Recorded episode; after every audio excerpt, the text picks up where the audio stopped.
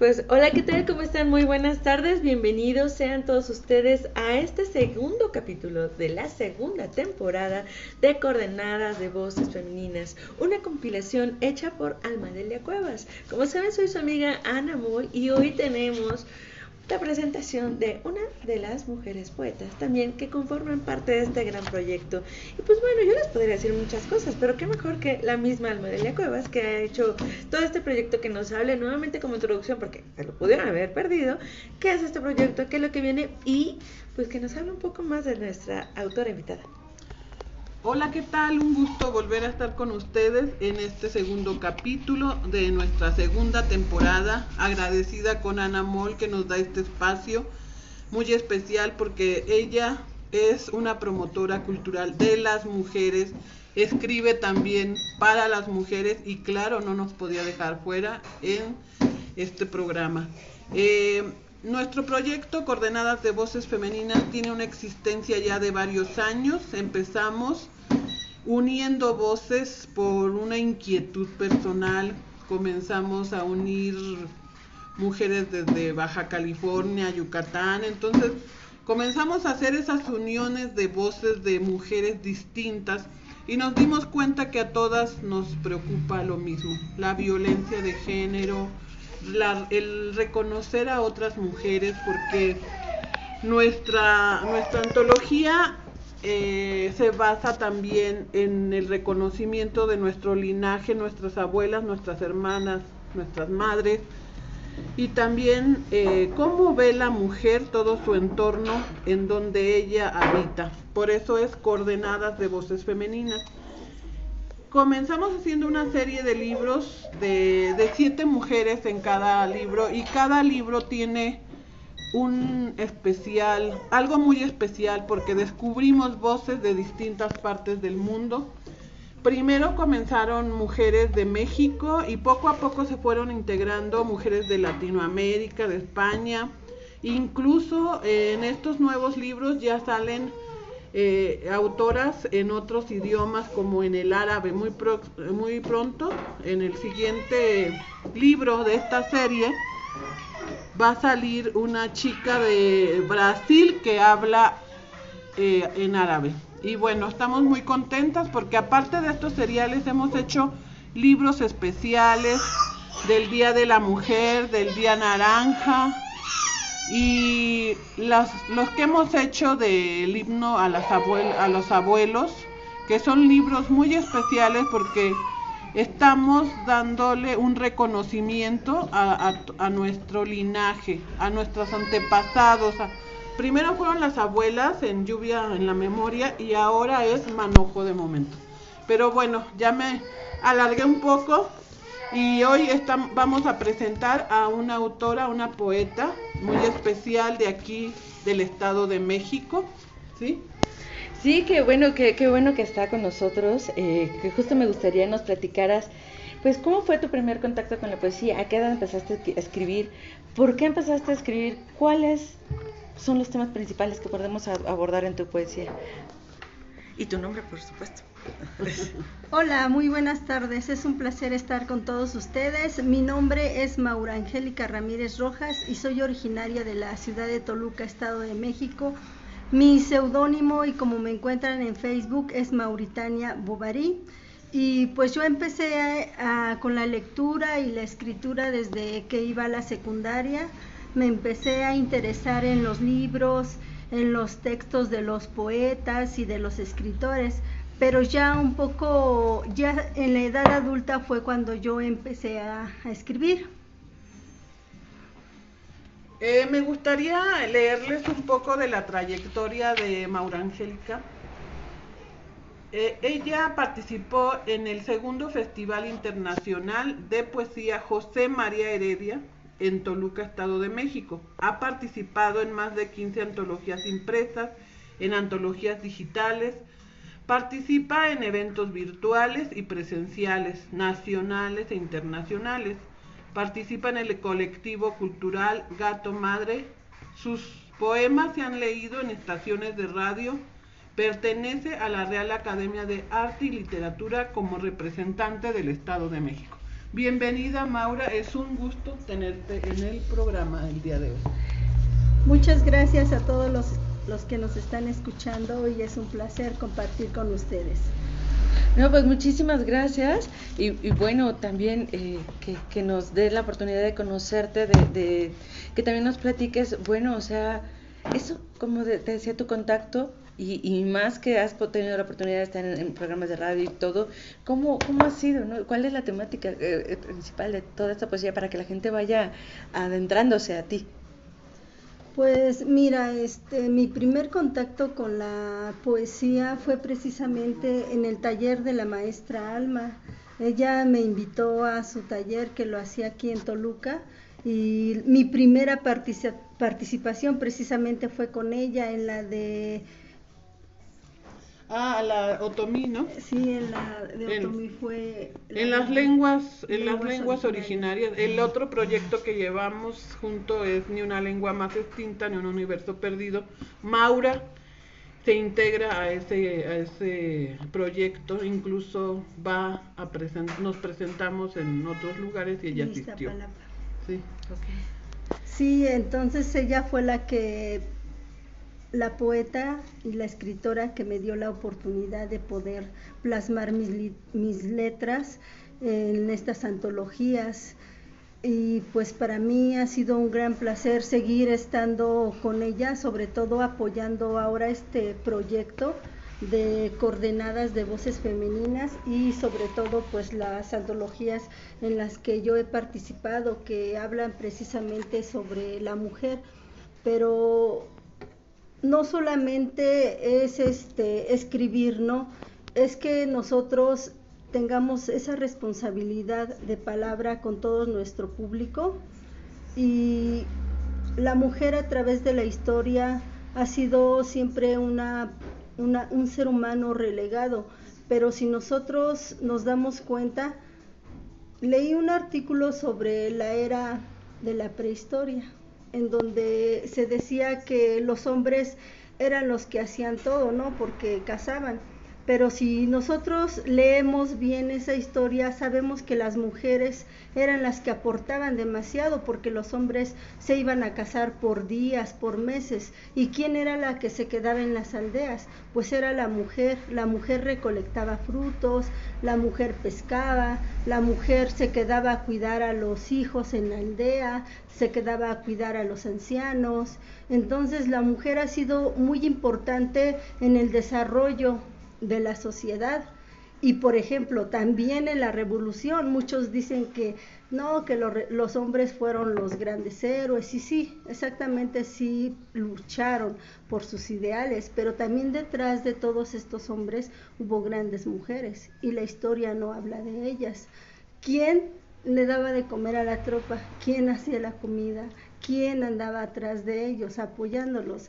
Y hasta actualmente la mujer tiene este papel tan importante en la sociedad como ama de casa. Muchas se quedan como ama de casa y muchas eran amas de casa, sin embargo, no se les da ese valor, no se les dignifica su trabajo. ¿Por qué? Porque no es remunerado. Dice, no, pues es que yo soy el que trabajo y tú nada más te quedas en la casa y a lo mejor no haces nada. Entonces, ¿quién hace la comida? ¿Quién plancha? ¿Quién barre? ¿Quién cuida a los hijos? ¿Quién tiene en orden todo un hogar?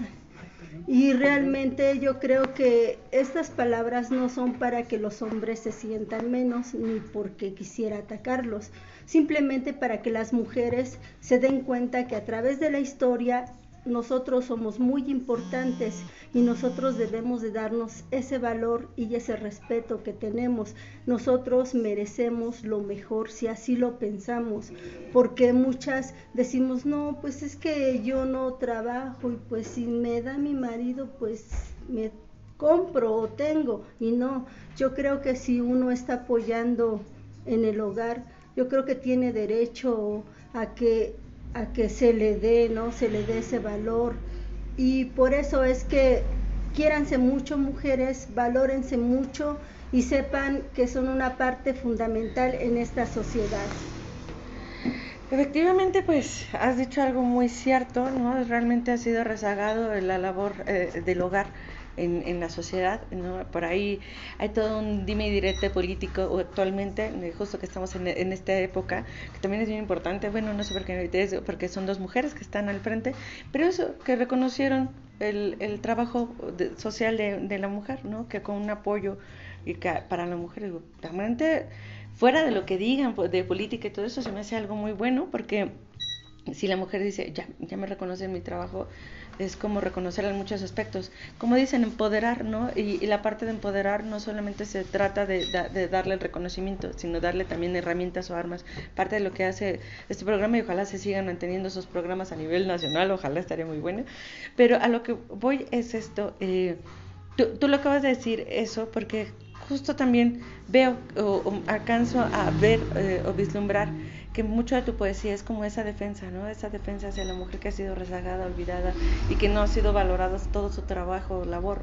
Eh, eh, este, ¿Estoy en lo correcto? Sí, así es. Y, y, eso está padrísimo porque al final, pues el que tú lo empoderes, tú lo, rele lo releves, ¿no? O que, que, sea, que sea reconocido por alguien, habla para que todos los que nos están escuchando puedan reconocerlo en las personas que están a su alrededor, porque no es nada, nada fácil. Y pues, ¿por qué no nos lees algo? Cuéntanos. Voy a leer este un texto que está en Coordenadas de Voces Femeninas, eh, número 14, y se llama Muñeca Olvidada. Callada luces como una estatua, con mirada melancólica, sin sonrisa, mueca triste. Escondes bajo marchitos pétalos lluvia, te purifica y sustenta.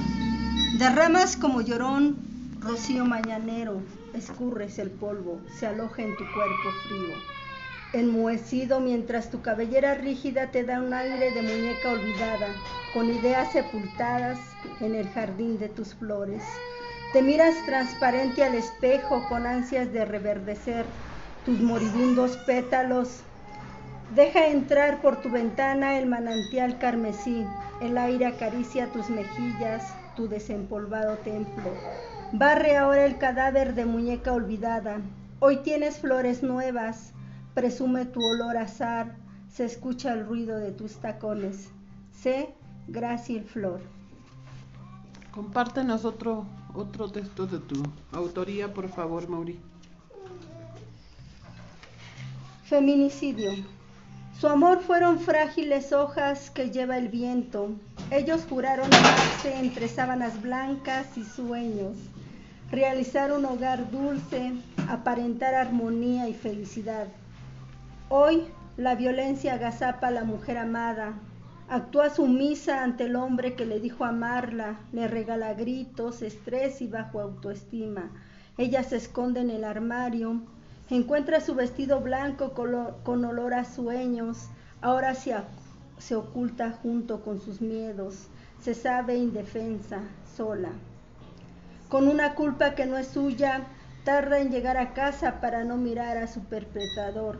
Evita preguntar algo que le hará estallar en cólera Solo el silencio existe mientras ella duda, agacha la mirada, se avergüenza. Ella es víctima de maltrato. Hoy un feminicidio ocurrió en un hogar. Entre lágrimas amargas que caen sobre una fría losa, ojos incrédulos se niegan a creer, rostros con máscaras de preocupación. La realidad es que hoy hay un feminicidio más. Wow. Qué fuertes palabras, pero qué triste realidad, ¿no? Al final de lo que hablabas, eh, eh, está muy bien descrita esa parte, ¿no? Al final tienes un vestido lleno de sueños, muchas mujeres por ahí, y al final terminan en manos de alguien. Que también hay una gran realidad, que dicen que hacen las mujeres en el hogar, nada. Tienen la responsabilidad de formar a los nuevos hombres y a los hombres y quitar de ellos también el yugo opresor machista porque dicen que un machista no nace, se hace. Y también es responsabilidad de nosotras como madres fomentar esa, ese respeto hacia la mujer. Y muchos, muchas de las enfermedades de los famosos narcisistas, de los famosos manipuladores que hacen hoy a estas mujeres eh, víctimas, son formados por mujeres. Entonces es una gran responsabilidad la que está ahí en las calles, que es lo que acabas de decir al principio de esto, ¿no? El formar seres humanos no es cosa de gracia. Muchos se pueden ir a trabajar, pero formar un ser humano cuesta mucho. Sí, desafortunadamente la madre es la que cría y educa. Y se dice que para que se quite el machismo, se tiene que educar desde, desde dentro, ¿no? Desde que el pequeño hasta está en el vientre hasta que va creciendo, porque la mamá tiene mucho que ver, puesto que pasa más tiempo con, con el niño. A veces la mamá es misógina, porque tiene una niña y tiene un niño y le dice a la niña, dale de comer a tu hermanito, porque él es hombre y no puede o levántale su plato y lávalo porque él es hombre y él no debe de hacer eso. Entonces desde ahí empieza que el niño empieza a hacer diferencias. Tú lavas el plato porque tú eres mujer. Yo, yo no puedo hacerlo porque soy hombre, pero de ahí la culpable es la madre. ¿Por qué? Porque no lo educa de una manera justa, de decir, a ver, tú tomaste ese plato, lávalo. Tú tiraste eso, recógelo. Ah, y si tu hermana no puede, calienta tú y comen entre los dos. Pero siempre se han hecho estas diferencias, no solamente en el hogar, sino también cuando piden permiso. No, tú no puedes salir de noche porque eres mujer y te va a pasar algo. Ah, y tú sí porque tú eres hombre y a ti no, no pasa nada. Si ven al hijo fumando, ah, no, pues él es hombre, no tiene nada de malo. Entonces siempre la madre y la misma sociedad ha sido muy permisiva con los hombres. Siempre se les ha dado este tipo de por decirlo así, privilegios, ¿no? Que a la mujer no se le da y que si la mujer lo quiere hacer, ya está yéndose por un camino incorrecto, ya no está haciendo bien las cosas, ya está desobedeciendo. Entonces yo creo que debemos de educarnos todos, todos como sociedad tenemos que educarnos y también educar a nuestros hijos para que vaya cambiando todo este pensamiento de los jóvenes hacia la mujer. Hija, sí. Parte de cambiar el pensamiento son poesías como la tuya. Es, este proyecto. Y es que este proyecto pueda trascender o pasar, que podamos leerlo en escuelas, que podamos leerlo como lo has hecho en radio, que podamos pasar las mentes ¿no? de, las mujeres y, mucho con este discurso que dice al principio, ¿no? Que es, oye, o sea, yo creo, y, y, es real, o sea, la igualdad y equidad no se refiere a que una mujer sola defienda sus derechos. Igualdad de equidad es que en par defiendan sus derechos. Y, y eso es bien, es, es, bien, bien dicho, como lo decías al principio también de, de la presentación, ¿no? Al final es una gran noticia, pero es, es muy bueno que, que, se empiece a ver y que empecemos a, a pasar como eso y que niñas si están escuchando esto, ¿no? Vean que no solamente es llevarse un vestido lleno de sueños, sino también pensar en las repercusiones. Muchas veces, y vale la pena decirlo, ¿no? las chiquillas se van mucho, como dicen vulgarmente, por la calentura. No es la calentura nada más, sino es pensar bien las cosas. Y les recuerdo y les reitero que puedan escuchar estas poesías cuantas veces y tantas veces sea necesario, porque están cargadas de verdades, están cargadas de dolores y sufrimientos hechos bellos, sí, hechos poesía, pero están cargadas de experiencias que tal vez, y si es necesario, no las experimenten, ¿no? Y bueno, yo creo que como, como padres de familia, si tenemos jóvenes y señoritas en casa, lo ideal que nosotros como padres podríamos hacer y apoyar a nuestros hijos es llevarlos a terapias psicológicas. ¿Para qué? Para que ellos y ellas sepan cómo tratar a una mujer y ellas sepan cómo respetarse, cómo llevar una vida de noviazgo, de matrimonio, porque no es fácil. Hay, hay este, puntos, o se puede decir puntos rojos, que una mujer se da cuenta cuando un hombre es violento en el noviazgo. Y entonces si lo identificamos decimos, no sigo. Pero desafortunadamente no tenemos ese conocimiento que un profesional un psicólogo profesional nos puede dar y nosotros estamos cerrados de ojos muchas veces como padres y como hijos. Entonces es necesario que nosotros si queremos ayudar a nuestros hijos los llevemos a terapias y no porque digan que están locos ni que están desubicados, simplemente para que ellos sepan detectar los puntos rojos tanto en una relación de noviazgo, ya sea con un joven o con una señorita, ellos puedan decir sí voy o no voy, para poder evitarnos todo esto que después se da la violencia en el hogar, el maltrato y que después viene un, viene un hijo a sufrir lo que no debe de sufrir.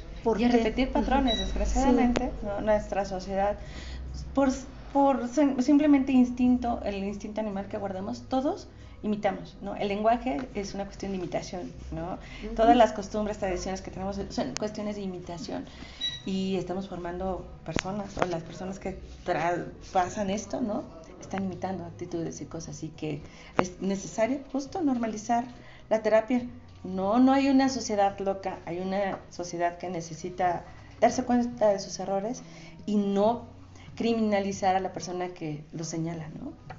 Claro. Sí, como ya comentábamos antes, es este cambiar nuestra mentalidad. Exactamente, y por eso me gustaría que nos leyeras un poema más, por favor, para ya así poder terminar esta sesión y de verdad muy muchas muchas gracias. Y pues bueno dicen este este este podcast está hecho para ustedes para que conozcan a las autoras y pues, sobre todo para que se lleven la experiencia cada una y ya ven no es aburrido. Siempre hablamos también de algo diferente así que recomienden este podcast recomienden mucho la lectura y sobre todo la lectura de coordenadas de voces femeninas porque es un proyecto de mujeres y que crece gracias a otras mujeres y es necesario que tú que nos estás escuchando nos recomiendes y nos sigas en todas las redes. Como ya saben estamos en Facebook estamos también en Instagram. Y pues, bueno, nos pueden encontrar también en muchos puntos de venta, que por ahí vienen nuevos, así que ahorita pronto nos pueden encontrar en Mandrágora y pues ya les vamos diciendo dónde más. Así que si quieren también una publicación de las poemas que están leyendo, escriban a coordenadas de voces femeninas y ahí les hacemos llegar la publicación que más les agrade. Y también no se olviden de seguir a todas nuestras autoras. Voy a compartirles este texto que se llama Amaneceres. Recibo la tarde sobre el césped mientras el sol me dora las mejillas. Soy mi hogar y desde la ventana lo contemplo ocultarse serenamente. Los años han borrado la tersura de mi rostro, el pétalo de mis ojos ha perdido su lozanía. Pero ¿qué importa? Mientras pueda seguir contemplando los ponientes. Crucé primavera y verano para llegar al resplandor mustio del otoño, me place el crujir del oro de las hojas caídas bajo mis plantas. Quedé en ruina por una boca lisonjera de afilada lengua que cortó mi carne. Escribí en el polvo con tinta negra lo que era preciso olvidar y en un poema eternizar lo memorable. Gracias. Gracias a ti. Por favor, de verdad, repítanos tus redes sociales para que podamos seguirte todos. Sí, mis redes sociales eh, me encuentran como Mauritania Bovary. En Instagram también estoy como Mauritania Bovary y estoy a sus órdenes. Y muchas gracias por prestarnos atención y les envío un saludo cordial a todos. Nuevamente, gracias. Pues hemos llegado al final de este, esta emisión. Muchas gracias por su atención y seguimos próximamente con nuevos, nuevas sesiones. Gracias, Anamol, por este espacio. Gracias a todos. Este fue el segundo capítulo de la segunda temporada de Coordenadas de Voces Femeninas con Maru Bobari. Nos vemos en el próximo.